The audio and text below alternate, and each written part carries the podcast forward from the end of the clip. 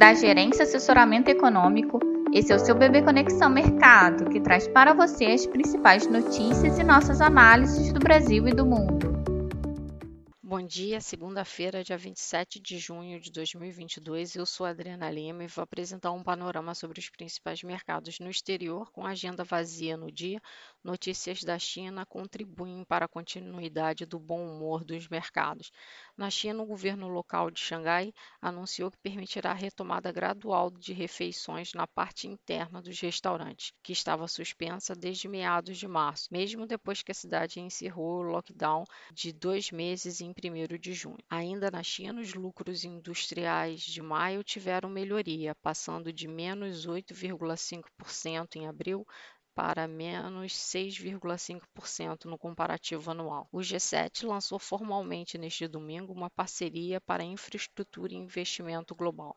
A iniciativa busca mobilizar quase 600 bilhões de dólares até 2027 e inclui investimentos estratégicos em saúde, segurança da saúde, conectividade digital, igualdade de gêneros, clima e segurança energética. Terminou ontem à noite o prazo para que a Rússia pagasse pagasse cerca de 100 milhões de dólares aos Estados Unidos, o que seria o primeiro calote da dívida em moeda estrangeira desde a Revolução Bolchevique em 1918. A Rússia nega o calote, alegando que executou os pagamentos de títulos que venceram em maio, mas ressaltou que o fato de terem sido bloqueados pela, pela Euroclear e o desligamento parcial do SWIFT por causa das sanções impostas pelo Ocidente ao país o impedem a transferência, e isso não seria problema do país. Agendados para o dia de hoje, as divulgações nos Estados Unidos das encomendas de bens duráveis e vendas pendentes de imóveis. Ainda temos na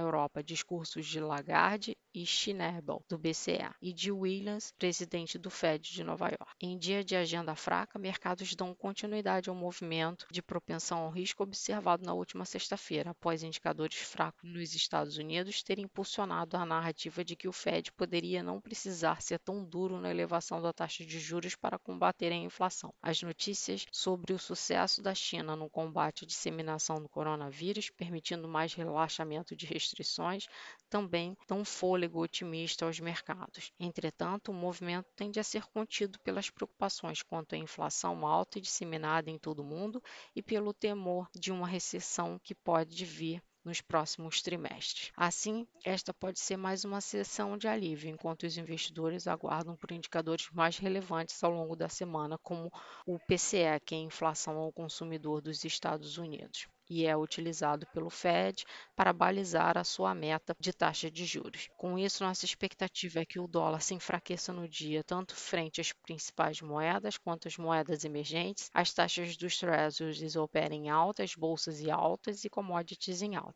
E esse movimento aguardado para o panorama global deve ter influência para os nossos ativos no dia, ativos locais, com influência para que o dólar ceda frente ao real no dia, em linha com a maioria do movimento das emergentes. A curva de juros pode retirar prêmios, se ajustando ao movimento da última semana e também em relação à questão de alívio externo, né? Algum um, esse movimento de propensão ao risco, ele beneficia um movimento de queda para a nossa curva de juros. Entretanto, a gente alerta que é, toda a preocupação em relação às questões fiscais locais de alguma forma limitam esse movimento. E o Ibovespa deve seguir em alta, assim como as bolsas globais e o movimento de valorização das commodities. Na agenda de indicadores aqui no Brasil, o IPC-FIP da terceira quadricemana de junho variou 0,13 ante 0,04 na semana anterior. O presidente do Banco Central Brasileiro, Campos Neto, em palestra nesta manhã, disse que parte dos problemas da inflação ainda vem de medidas de enfrentamento da pandemia. Para a semana, teremos a divulgação do IGPM de junho, contas do governo central, setor público consolidado, PNAD contínua, CAGED e relatório